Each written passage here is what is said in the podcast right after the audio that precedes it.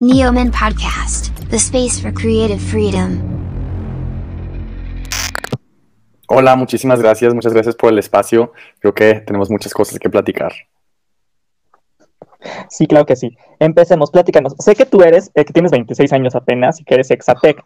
Yo también soy Exatec y toda la gente que viene de, del Tecnológico de Monterrey tiene como una eh, cualidad muy especial por cómo te marca la, la escuela, ya, sea, ya, sea, ya sea que haya sido la preparatoria la universidad. ¿A ti en qué te ayudó? ¿Cómo te desarrollaste un poco estando en esa escuela?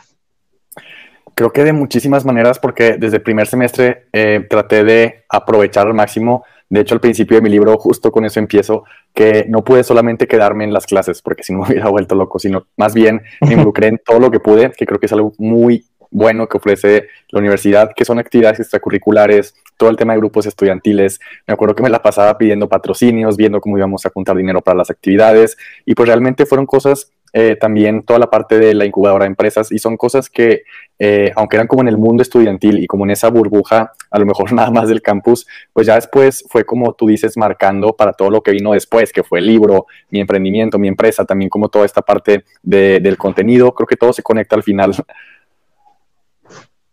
Claro, sí, porque te dan aparte como una como una visión muy amplia tanto del negocio y cómo está un poco mundialmente el mundo y qué es lo que tú puedes aportar y ellos un poco cómo te pueden ayudar y ya depende de cada Exacto. quien si eso lo toma o lo deja.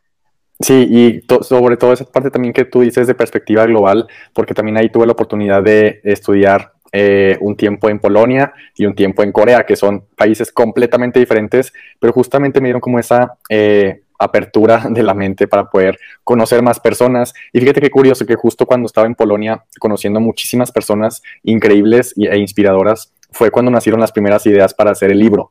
Entonces, eh, creo que definitivamente fueron experiencias que le recomiendo a cualquier persona que, esté viendo esto, que siempre busque en qué más se puede involucrar, porque al final, aunque a lo mejor en el momento no le veas como tanto sentido, al, al futuro realmente te va a aportar y todo se va a conectar después.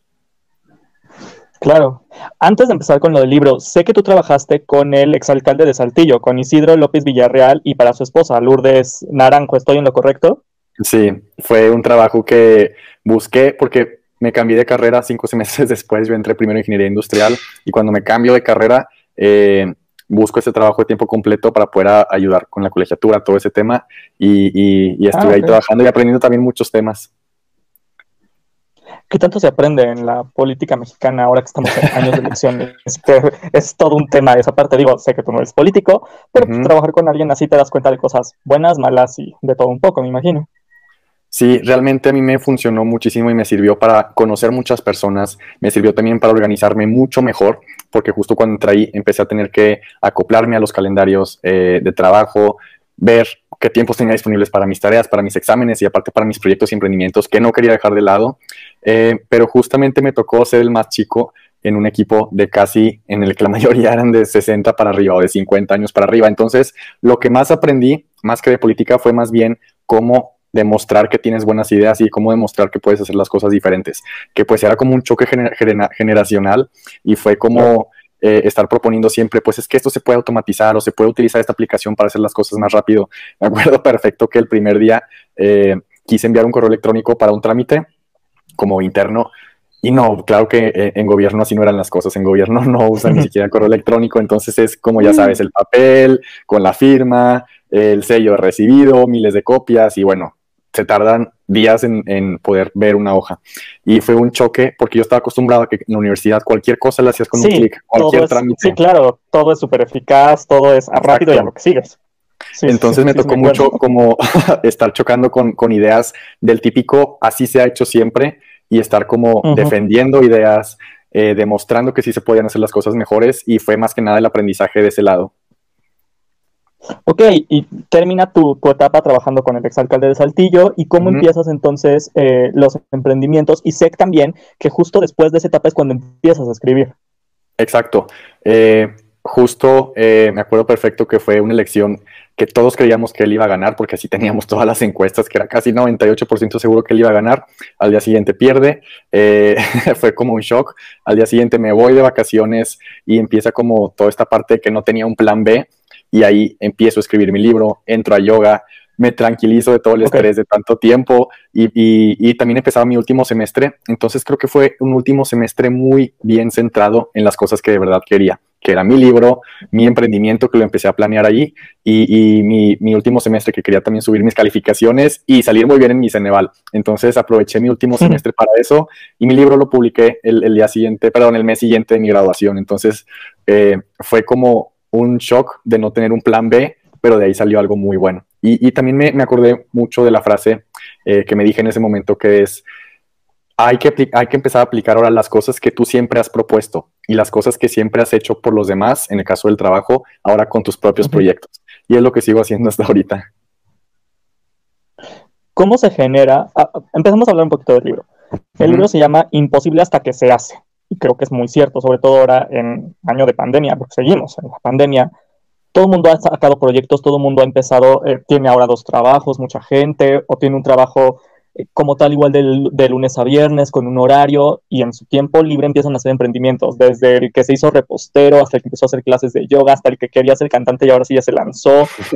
¿Tú cómo lo ves? O sea, porque justo es lo que dice, ¿no? El, libro es imposible hasta que se hace. Puedes tener, nos lo acabas de decir, miles de ideas, pero pues, las ideas ahí se quedan.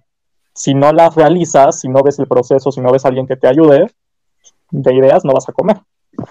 Exacto, y eh, es un libro que a mí me gusta mucho porque es el libro que a mí me hubiera gustado leer, que es el libro que te transmite la energía, la pasión, la resiliencia para poder hacer que sucedan esas ideas que mencionabas, porque la importancia no es tener ideas, ahorita ya no es el siglo de las ideas como, como lo fue el pasado, que antes si se te ocurría algo, eh, lo hacías y era una idea como muy secreta y no le contabas a nadie porque te podían robar la idea, Ahora es muy diferente. Ahora es como la época de la colaboración en la que tienes que hacer que sucedan las ideas que muy probablemente también ya tiene alguien más esa misma idea, pero el secreto está pues en hacer que suceda. Y hay una parte enorme en el libro de eso que me encanta y también de cómo funcionan las ideas, cómo funciona la creatividad. Pero lo importante, que hay un capítulo entero de eso, es cómo ejecutar cómo tener tu plan, cómo tenerte las fechas meta, cómo tener los objetivos, todo ese tema que ya no es tanto inspiracional, sino que ya hay como muchísimos estudios que demuestran que cuando tienes un plan, cuando lo tienes bien estructurado, con metas, con muchas tareas, ya es casi 80% seguro de que se va a cumplir. Entonces ahí pongo, ya no es inspiración, ya no son frases, ahora sí ya es como ciencia comprobada. Y, de, hecho, de, eso trata mucho el libro, de hacer que sucedan las cosas. Eh, y, que te pueda transmitir toda esa buena energía para que lo puedas hacer eh, realidad. Tú en tus redes sociales, justo tienes una parte un poco como de mm, conferencista, se le podría decir, donde vas un poco, no, no te vas tanto a la parte como motivacional, ¿no? De, ay, tú, el universo, eres único y exclusivo y entonces te va muy bien nada más porque te levantas de buenas. No, o sea, qué bueno que te levantes de buenas, pero si no lo haces, si no te pones a trabajar, pues nunca vas a conseguir la casa que quieres, no vas a tener tu empresa. ¿Cómo puedes alguien, justo porque estamos muy bombardeados de frases inspiracionales, de gente que se siente gurú y que está conectado con el universo, con la Tierra y con todos los astros, algo así por haber según ellos, pero no haces nada? O sea, al final de cuentas, te la vives con quotes en redes sociales, pero sin hacer nada. ¿Cómo puedes pasar de leer la frase a, a ver, me tengo que poner a hacer un plan, me tengo que levantar a tal hora y tantas horas me tengo que dedicar a esto, tengo que hablar con tal persona, checar eh, si tengo que estudiar más, si tengo que checar eh, ayuda profesional en legal, en una administración? ¿Cómo le puedes ayudar eso tú a una persona que va empezando? Alguien que igual tiene 20, que está haciendo la universidad, o que igual tiene 60 y se quiere volver a tener una nueva carrera o formarse algo nuevo. Mira, yo creo mucho en una frase que dice, eh, tus metas no funcionan si tú no funcionas. Y me encanta que también que esta pandemia ayudó muchísimo a que pudiéramos como darnos estos tiempos de conocernos a nosotros mismos, de cuidarnos. Nada más que hay que cuidar muy bien esa línea, eh, porque muchas veces eh, algunas personas confunden self-care con flojera y nada más estar haciendo cosas que a lo mejor te hacen sentir muy bien en el momento, pero a la larga no te van a llevar a ningún lado. Entonces, tampoco hay que ser workaholics, es como ese punto medio y la balanza en la que sí te cuidas a ti mismo, en la que sí eh, anotas tus cosas, en la que sí tienes tu journal, pero también enfocado a que se hagan las cosas. Eh, porque todo requiere un poco de trabajo duro y, un poco de trabajo duro tampoco nunca ha matado a nadie. Entonces, eh, y, es también cuidar de qué te rodeas. Para mí eso es bien importante porque como tú dices, hay muchas personas que a lo mejor eh, tratan de venderte cursos, tratan de venderte cosas de cómo hacer cumplir tus metas y, a lo mejor anuncian increíble. Nada más hay que cuestionarnos qué metas ha cumplido esa persona, cómo me va a apoyar a mí o cómo me va a aportar a mí con el tipo de metas que yo tengo. Y, y es nada más como ir cuidando ese tipo de cosas y alejarnos, que ese es un, tercer punto, alejarnos de todo lo que no nos aporta a lo que nosotros queremos hacer, eh, tanto de, amigos que solo hablan de, chismes o de cosas que no tienen sentido, alejarnos de contenido también en redes sociales que no nos aporta y empezar a cuidar que entra en nuestra mente, porque hay un ejemplo que a mí me encanta contar, que dice que si tú, por ejemplo, si ahorita tú y yo nos vamos a un café a la parte de negocios de Nueva York y nos, nos vamos a ir por dos semanas seguidas, vamos a volver aquí a México y vamos a tener puras ideas de invertir en la bolsa, de que se cayó tal acción, de que tal empresa está eh, aumentando el valor de sus acciones, etcétera, o, que ya quieres invertir, porque eso vas a estar escuchando todo el tiempo a tu alrededor. Entonces, ese es el tipo de ideas que tú vas a tener. Ahora, si tú y yo nos vamos a Silicon Valley también dos semanas a los cafés de ahí, lo único que vamos a estar escuchando es que en la mesa de al lado van a estar hablando de cómo van a vender su empresa, en la otra mesa van a estar hablando de que van a lanzar un nuevo sitio web, en la otra mesa de que están buscando inversión. Entonces vamos a volver a México con ese tipo de ideas. Pero ¿qué pasa si ahorita también nos vamos a un café con eh, algún grupo de amigos que solo van a estar hablando de chismes, de escándalos, de otras personas? pues también es el tipo de ideas que, se nos van a estar ocurriendo. Entonces creo que eso es importantísimo eh, para poder empezar a hacer que sucedan las cosas. Son como eh, esos pasos importantes que si los empiezas a cuidar, todo lo demás se va a ir dando por sí solo. Algo así como, si de ahorita que no podemos viajar, si sigues más a Kim Kardashian que a Anna Wintour, la directora de la revista Vogue, en redes sociales, pues verás más o menos qué tipo de feed vas a tener en tus redes sociales y qué vas a pensar y ver, ¿no? Porque es lo que consumimos actualmente. Exacto, es lo que tú consumas es lo que se te va a ocurrir. ¿Cómo entras tú, justo, cómo tú pones toda esta parte en redes sociales? Porque es alguien que tiene 600 mil seguidores en TikTok, que tienes más de 100 mil seguidores en Instagram. Hablando de esto, tú no hablas de chismes, no hablas de cultura pop, eh, hablas sí de emprendimiento, pero no desde millones, una parte motivacional. 1.6 millones. Ahí está, 1.6 millones. ¿Tú cómo crees que has conectado y que te ha funcionado la plataforma, en este caso de TikTok, a ti con el mensaje que estás lanzando sin tener que hacer, sin tener que quitarte, la playera o estar haciendo bailecitos. Mira, creo que fue la parte, eh, yo empecé cuando empezó la pandemia a compartir contenido en TikTok y lo primero que a mí se me pasó por la mente fue, a lo mejor no vas a encontrar a tantas personas ahí que les gusten los libros o que les encante como el tema de, de los proyectos o de emprendimiento, pero si llegas a 50 o a 500 personas, pues ya son 500 personas que a lo mejor no te conocían antes o que no habían escuchado el mensaje o que no habían tenido como esta oportunidad de ver nuevas ideas o de nuevos pensamientos. Y ya es ganancia con 50, 500 personas, porque son nuevas. Y fue un boom. Realmente, cuando entré a TikTok, yo dije, pues lo voy a hacer con mi estilo, lo voy a hacer con las ideas que están en mi libro, con las ideas que siempre he compartido también a lo mejor en Instagram, que empecé un poco antes. Y, y fue como esa apuesta de decir, vamos a ver que tantas personas eh, conectan con este tipo de cosas. Y pues bueno, fue una locura que todavía no me lo creo, que gracias a que ha crecido tanto eh, eh, mi contenido en esa plataforma, pues se impulsó mi podcast, se impulsó mi empresa, se impulsó todo mi otro contenido, se impulsó muchísimo mi libro y, pues bueno, todavía estoy en shock y todavía no me lo creo, pero Creo que al final es como eso, siempre tener como tu estilo y a lo mejor apostarle a que sí hay personas que, a lo mejor piensan similar a ti o que necesitan escuchar esas ideas y que no tienes que hacer lo mismo que hacen los demás. Súper bien. ¿Cómo logras justo conocerte y ver qué, cuál es el estilo de contenido? O sea, ¿cómo logras tener una marca personal propia hoy en día en redes sociales donde está tanta gente? a mí me encanta el consejo de simplemente ser tú, de compartir las frases que ya tienes anotadas, en mi caso, de compartir como esas cosas guardadas que ya tienes por ahí en tus notas o, empezar a, inspirarte también en, contenido que a ti te encanta, que, que, a lo mejor tú lo puedes hacer con tu propio estilo. Para mí eso es como la marca personal, simplemente empezar a ser más tú, porque en el momento en el que vences como ese miedo de que el qué dirán o de que qué van a pensar las otras personas, las personas que no te iban a acompañar se van, se van despegando y van llegando miles de personas nuevas que ahora sí conectan con tu, con tu forma real de ser. Y para mí eso es como la marca personal ahora. Eh, a las personas les gusta ver como autenticidad, les gusta ver historias reales, les gusta ver una cara detrás de cada historia y, pues qué mejor que, que sea real, porque yo creo que eh, puedes estar de acuerdo conmigo en que cuando alguien está fingiendo o está diciendo algo que, a lo mejor no queda con esa persona, se nota, tarde o temprano se, se nota. Sí, sí, sí, se nota el doble, de hecho. Exacto, entonces, pues al final conviene, eh, pues ahí ya es lo, que tiene que pensar la persona que quiere a lo mejor crear contenido o crear su marca personal. ¿Qué conviene más? Estar basándote en una imagen que no eres y que tarde o temprano se va a caer todo eso porque la gente se va a dar cuenta o ser tú y atraer a miles, millones de personas que vas a ver que vas a encontrar, que, que sí conectan con eso. Actualmente, ¿qué haces? Aparte de haber escrito el libro y que te está yendo muy bien en Imposible hasta que se hace, que lo pueden encontrar tanto en línea, eh, tanto en tiendas físicas, ¿estoy en lo correcto? En Amazon creo que es lo más fácil para que les llegue ahí ya directo a sus casas. También versión digital o impresa. Eh, estás con el libro y tienes una empresa de suplementos. ¿Qué más, ¿Qué más proyectos tienes para este 2021 y en emprendimiento qué más estás haciendo?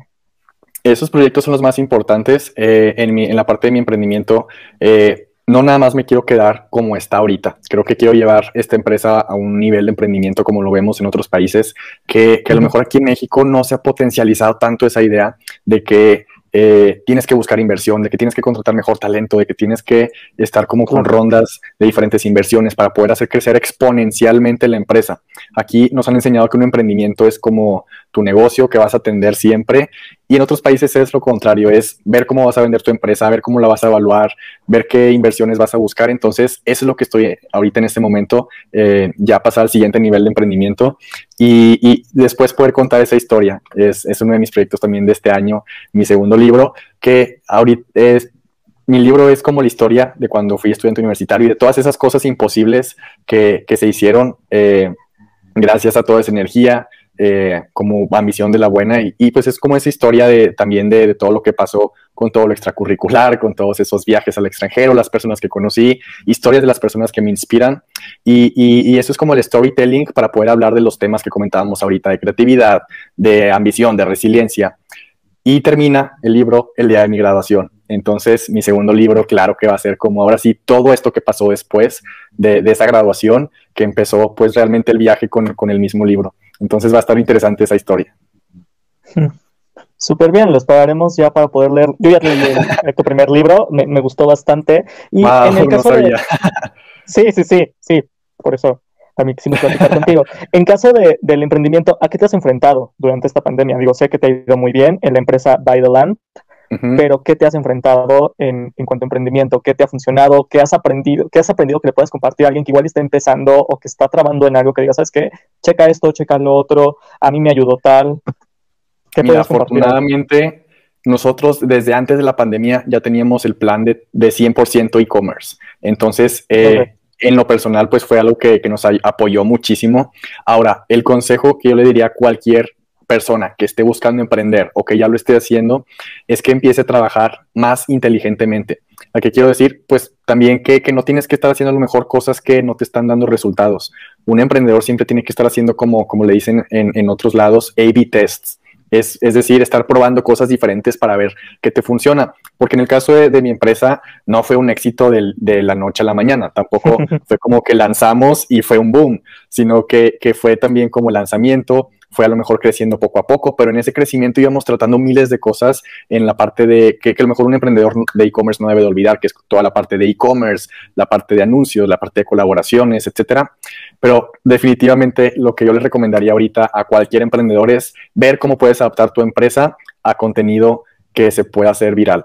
Y pues claro que me refiero a TikTok. Ahorita para mí es la plataforma que es más orgánica, que te conecta con las personas que quieren escuchar o que están interesadas. Entonces, yo sé que ahorita no hay eh, como muchos manuales, no hay muchos artículos y definitivamente no hay cursos de cómo usar las redes, de cómo usar TikTok para, tus, para tu negocio, para tu emprendimiento, incluso para tu hobby o para tu arte o para cualquier cosa que cualquier persona ahorita que esté escuchando se, esté imaginando, eh, cualquier tipo de proyecto, todo se puede eh, como empezar a apoyar en esta plataforma para que llegues al público que tienes que llegar. Entonces, ese es como el consejo que le doy a todos en, las mentorías que he podido dar, en lives, en, en, en podcast como este, que es eh, aprovechar ahorita. Y para mí eso es como trabajar inteligentemente, porque ahorita es muy difícil trabajar a lo mejor en crecer otras redes sociales.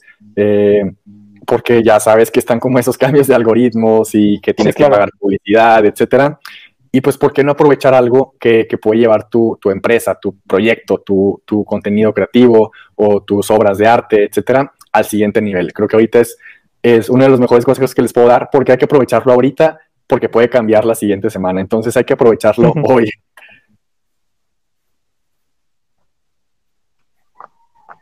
Claro, como bien dice tu libro, empieza, imposible hasta que se hace. Entonces empieza Exacto. ahorita en este minuto, porque mañana quién sabe. Exacto, y me acuerdo mucho que, que eso fue lo que yo apliqué cuando empecé TikTok. A mí realmente me convenció un amigo de, de empezar a hacer videos y lo primero que se me vino a la mente fue, ok, mañana voy a empezar porque tengo que planear el video y tengo que buscar ideas y ya sabes, como esa lista de excusas que nos damos para no empezar las Sí, sí, cosas. sí, que ya te sientes bueno, productor y director de una Sí, compañía, ¿no? exacto. Ajá, que, que tiene que ser perfecto porque lo van a ver millones de personas. Y bueno, en caso de TikTok sí, pero tienes que empezar. Y luego cuando yo me di cuenta que me estaba dando excusas, lo primero que hice también fue, a ver, a ver, a ver, no tiene que ser perfecto, a ver qué grabas hoy, lo subes hoy mismo y hoy empiezas. Y eso fue lo que hice. Y qué casualidad, porque el primer video, ajá, el primer video creo que le fue bastante bien y fue el que a mí se me ocurrió en el momento cuando apenas me convencieron de empezar TikTok. Y yo creo que así hay que hacerle con todo. Pues muy bien, sí, creo que sí. Así se tiene que hacer con todo, sí prepararnos, pero empezar simplemente. Sí, lo vas mejorando en el camino, todo el tiempo. De hecho, eh, hay eh, una parte en el libro que de eso se trata, de, del- el objetivo es empezar y lo vas mejorando en el camino. Pues muy bien, Alfonso, muchísimas gracias por la entrevista. ¿Nos podías recordar tus redes sociales y el libro para toda la gente que esté interesada que te pueda seguir? Porque también sé que en tus redes sociales, eh, tanto en TikTok como en este caso en Instagram, también tienes videos donde das como pequeños tips, donde le puedes decir a la gente y como que la impulsas a, pues a que sea mejor, a que empiece cada uno de sus proyectos. Sí, en todas partes estoy como arroba Aguirre Alfonso. Ese es mi usuario tanto en Instagram como en TikTok. Y, y el libro, pues realmente, como te comentaba, lo más fácil creo que es buscarlo en Amazon como imposible hasta que se hace. Muchísimas gracias por el espacio. Muchísimas gracias a ti. Nos vemos. Hasta un luego, abrazo. Esteso. Nos vemos. Hasta luego.